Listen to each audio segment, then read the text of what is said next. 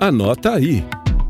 A Tricom e o Tribunal de Contas da União vão firmar um acordo para selecionar servidores dos órgãos de controle estaduais e municipais a fim de atuarem no Conselho de Auditores da Organização das Nações Unidas. Uma lei publicada em janeiro deste ano autoriza o presidente do TCU a se tornar membro do Conselho, permitindo também que auditores atuem no exterior, celebrando acordos para ceder servidores da Controladoria Geral da União e dos Tribunais de Contas do país. O presidente da Tricom, César Miola, destaca a oportunidade de conhecimento e aprendizado da iniciativa para os agentes de controle. Além de levarem a sua contribuição para essa magnífica oportunidade que se abre para o país através do TCU, poderem também internalizar esses elementos, essas informações no âmbito das nossas cortes de contas, aprimorando o nosso processo de controle e de acompanhamento de avaliação de políticas públicas a partir justamente dessa participação num organismo organismo internacional de tanta envergadura e com tantas atribuições e responsabilidades no plano do direito internacional.